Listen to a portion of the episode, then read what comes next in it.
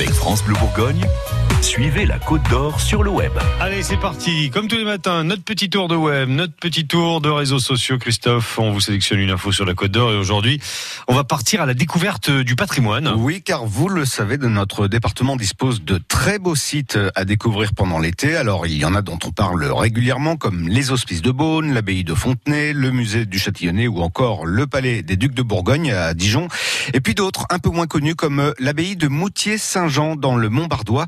Et si je vous cite cette abbaye, c'est parce qu'elle va accueillir le 12 juillet prochain des enfants dans le cadre de l'opération C'est mon patrimoine.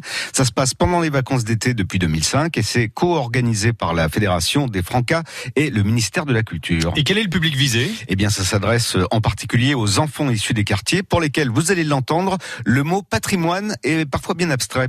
Patrimoine, ça me fait penser à... Je sais pas, enfin, j'ai déjà entendu ce mot, je sais pas trop, mais... C'est un château. Oui, c'est un château. Bah moi, je pense que c'est les religions. C'est comme euh, quand on fait des graffitis sur le mur, quand on laisse passer notre trace, pour moi. Le patrimoine, c'est nous.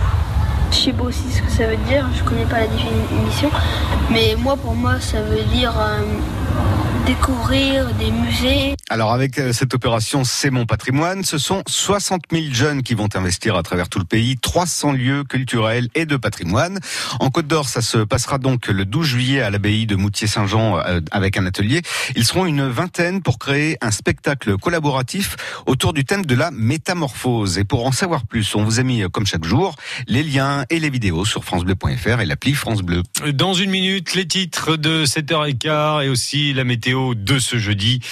Ça chauffe déjà ce matin en Côte d'Or.